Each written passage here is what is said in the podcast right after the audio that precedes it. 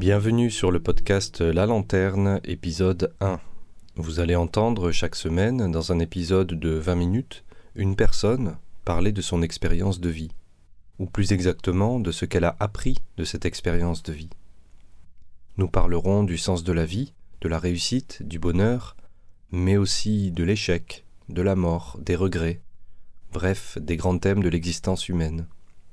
Puisse ce podcast apporter une petite lumière sur votre chemin de vie. Nous commençons dans ce premier épisode et pour les quatre suivants avec Pierre. Je vous souhaite une bonne écoute. Pierre, qu'est-ce que la vie t'a appris jusqu'à aujourd'hui?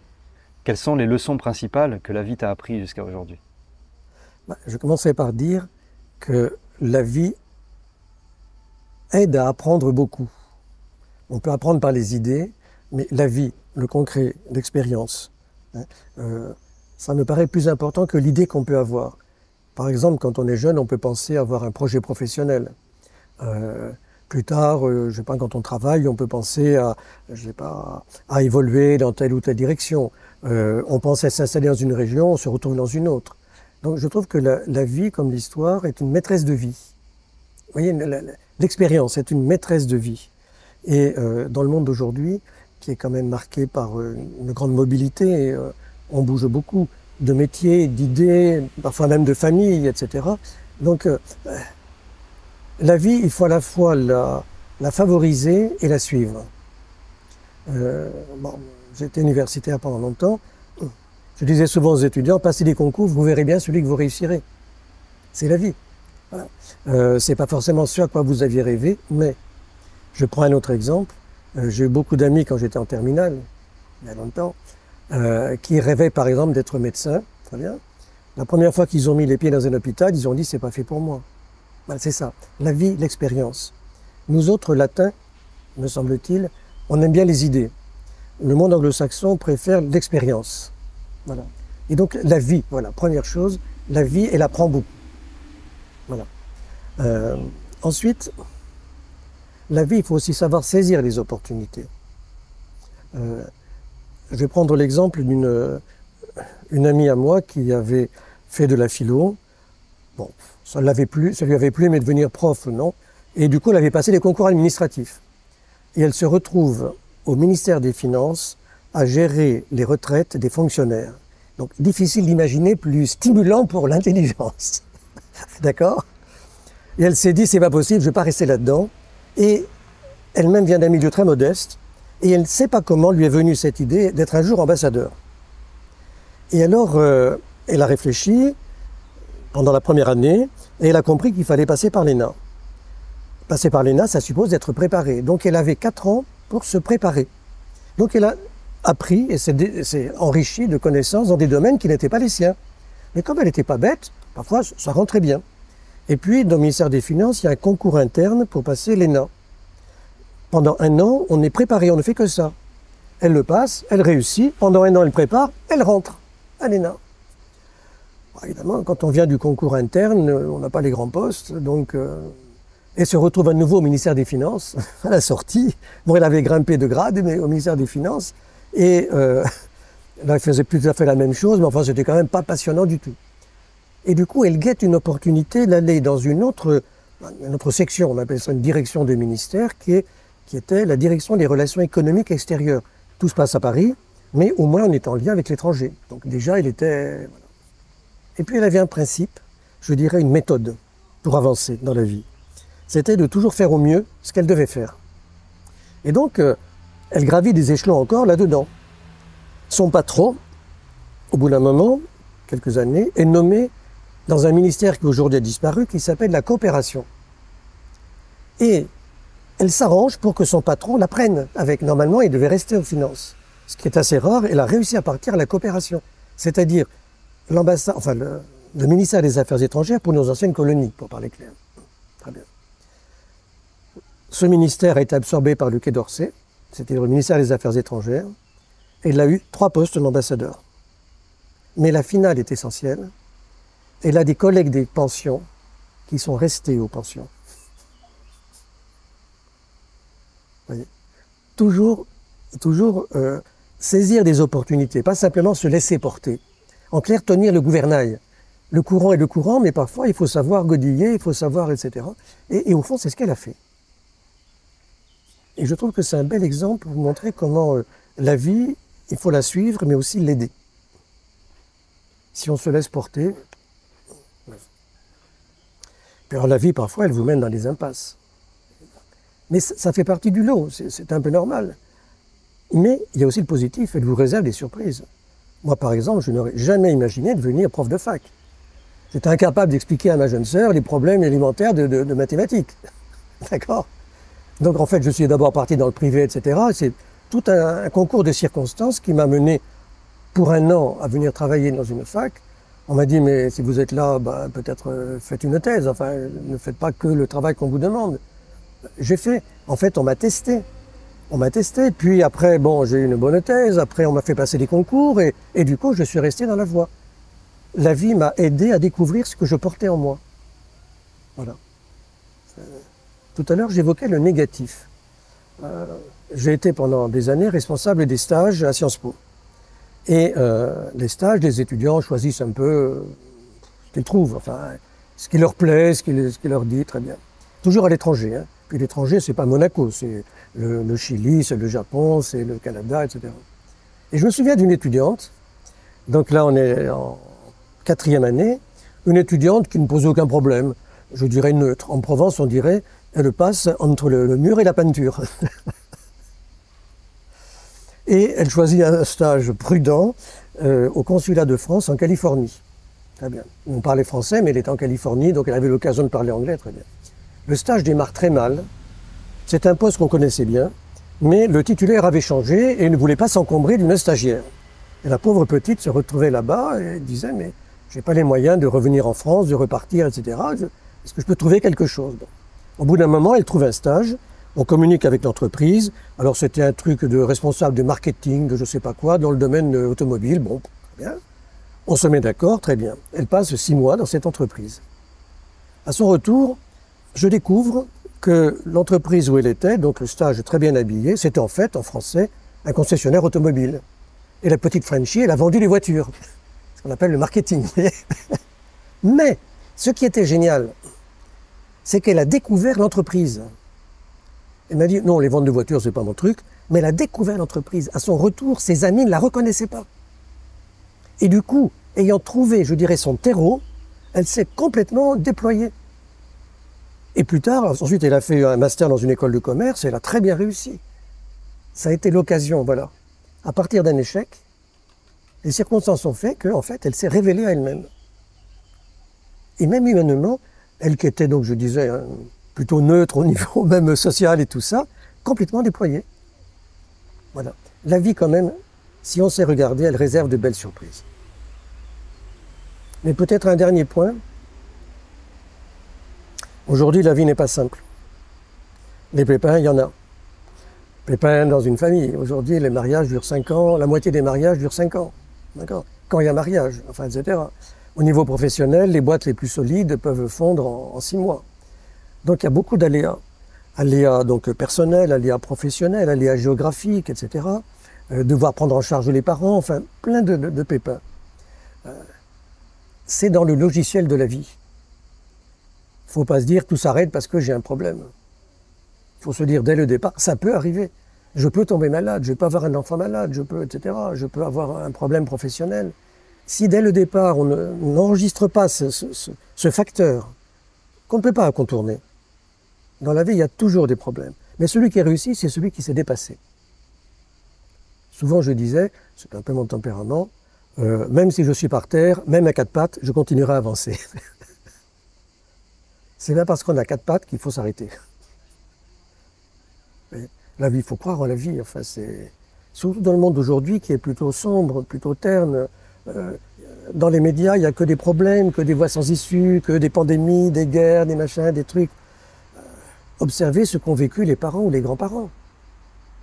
Euh, moi, j'ai connu une génération de, grands-parents qui ont traversé la guerre de 14, la crise de 29 et la Seconde Guerre mondiale. Euh, je veux dire, par rapport à ce qu'on vit, parce que peut-être l'électricité va coûter plus cher, mon Dieu, il y a pire dans la vie, quoi. Enfin, hein. Malheureusement, perdre un enfant, ça arrive aussi. Ça arrive. On élève trois enfants, il y en a un qui tourne mal. Parfois, on faire tout ce qu'on peut, mais on ne peut pas l'impossible. Donc la vie, ben voilà, c'est un peu ça. Puis avec le recul de l'âge, je suis obligé de reconnaître, je vais prendre la comparaison d'Akhenaton. Alors attention, Akhenaton, pas Amenophis IV, hein, mais le rappeur marseillais. Dans une émission de télé, il a dit Marseille, c'est une émission sur Marseille. Il a dit Marseille, c'est comme une mosaïque. Si on regarde le détail, ils sont tous différents. Mais quand on prend du recul, l'ensemble forme une harmonie. Et la vie, c'est ça. Il y aura des petites pierres noires, des petites pierres de couleur, des... Euh, très bien. Mais la vie, c'est ça. C'est une mosaïque de choses positives, négatives, mais dont l'ensemble, c'est quelque chose qui, qui peut être beau même dans des situations très difficiles. Je connais des gens qui ont traversé la Seconde Guerre mondiale dans des conditions épouvantables. Ça ne veut pas dire pour autant que toute leur vie s'est arrêtée là. Ils ont eu la chance de s'en sortir et bah, ils ont continué, ils ont rebondi, ils ont su, voilà. Euh. On est dans un jardin, c'est comme un arbre. Il y a des arbres, évidemment, si euh, à la première gelée vous coupez le tronc, euh, ça n'ira pas loin. Quoi. Bon. deuxième gelée, bah, tant pis, deuxième gelée, mais le, tronc n'est pas forcément mort. Coupez ce qui est sec et puis laissez pousser la nature. La vie, c'est formidable. Et tu parles de, principes et méthodes, tout à l'heure tu as évoqué ça. Dans cette mosaïque de choses positives et négatives, quels sont les principes ou méthodes, avec le recul, que tu as appliqués dans ta vie D'abord, faire à fond ce qu'on a à faire. Non seulement pour le résultat, mais pour soi-même. Je prends un exemple. Quand je suis arrivé en fac de droit, je viens d'un milieu très modeste. Mes parents m'ont dit, mais qu'est-ce que tu vas faire là? Je dis, bon, à part avocat, je magistrat, ils ne voyaient pas du tout. Et euh, moi, j'avais une conviction de fond. Mais la, première année, je me suis dit, il faut que je me prouve à moi-même que je peux marcher là. Je viens d'une formation scientifique, donc euh, qu'est-ce que je fais en droit, etc. Mes parents me rêvaient ingénieur, enfin le truc classique. Et la première année, je me suis vraiment défoncé pour me prouver à moi-même voir à moi-même, voilà, si c'était bien ça. Donc, première chose, foncer. Deuxième chose, je l'ai un peu évoqué tout à l'heure, savoir qu'il peut y avoir des pépins.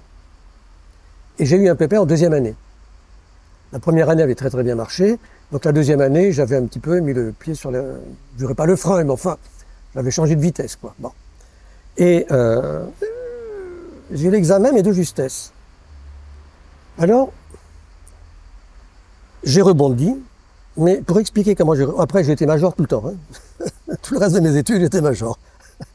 mais ce que je voudrais dire, c'est le principe du trampoline. Voilà, deuxième méthode. Principe du trampoline. Le trampoline, vous savez, sur les plages, c'est un, truc en plastique qu'on a tendu euh, très bien, puis on saute. Très bien. Qu'est-ce qu'il faut faire pour sauter haut?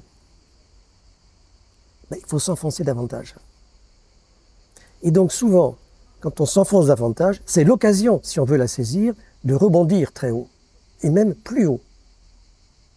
Et ça, je l'ai souvent dit, principe du trampoline, comme leçon de vie. Voilà. deuxième chose. Hein. Euh, trois, je l'ai déjà indiqué, ne pas avoir peur des échecs, des impasses, etc. Voilà. Hein.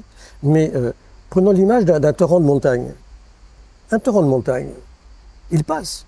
Vous mettez un mur de béton. Vous croyez que le torrent va s'arrêter? Il va passer dessus, dessous, à côté, peu importe, mais l'eau passera. C'est ça la vie. Même s'il y a un mur, un gros rocher, n'importe quoi, la vie, elle coule. Et donc, euh, ne pas, ne pas freiner la vie. Elle vous emporte, mais je prenais l'exemple de tout à l'heure, il faut tenir le gouvernail. Il faut tenir le gouvernail. Ça oui, tenir le gouvernail de sa vie.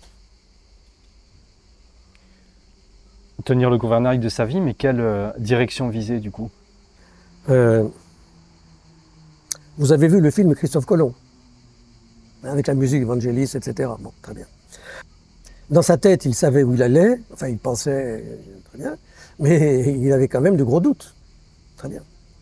Au fond, à travers cet, cet exemple, on peut avoir un but et chercher à l'atteindre. Mais si on ne l'atteint pas, c'est peut-être que ce n'était pas le bon but. Voilà, ça fait partie des aléas de la vie. Donc, il faut avoir un but. Voilà, je veux marcher vers ça, je veux épouser telle personne, très bien. Pour de route, on se rend compte que finalement, c'est pas ça. Euh, bah, bah, écoutez, on a fait une expérience, on sait ce qui ne va pas, ben, tant pis, on va chercher autre chose. On va pas arrêter la vie pour ça. Quoi. Je, prends un exemple.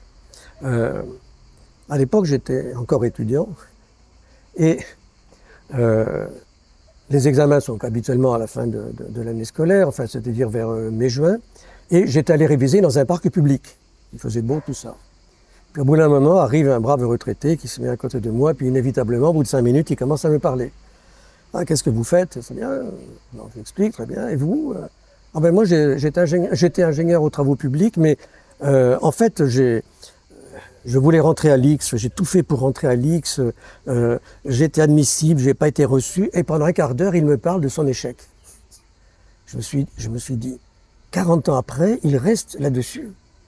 Vraiment, ça l'avait focalisé, quoi. Il restait sur son échec. Mais je me suis dit, le pauvre type, euh, mais non, si on fait ça, on, vit comme un fantôme, enfin, euh, c'est pas possible. Regardez les gens qui ont été déportés pendant la guerre. S'ils étaient restés là-dessus, ils n'auraient jamais rebondi. J'aime bien l'exemple, bon, il est très connu, c'est facile, mais de Simone Veil. Elle a vu sa mère mourir dans les marches de, la faim en, pendant l'hiver 45. Très bien. Euh, elle a su rebondir. L'échec, c'est jamais l'échec final. Même un prisonnier, même quelqu'un qui a fait des bêtises dans sa vie, qui a fait 20 ans de bêtises, enfin plutôt des grosses bêtises et 20 ans de, séjour hébergé par la République. Mais en sécurité. bon. Mais euh, même quelqu'un comme ça peut redémarrer une vie. Il y a quelqu'un dont j'ai oublié le nom, peu importe. Euh, il a été déporté avec toute sa famille pendant la Seconde Guerre mondiale. Il est le seul à en être revenu. Il a pu redémarrer une vie, se remarier, avoir des enfants. Et 20 ou 30 ans plus tard, il faisait du camping dans une forêt de, des Landes, je crois. Feu de forêt. Toute sa famille est morte dans l'incendie, sauf lui. Je ne sais pas si vous voyez dans une vie, hein, on n'est pas cabossé là, on est explosé. Hein. D'accord?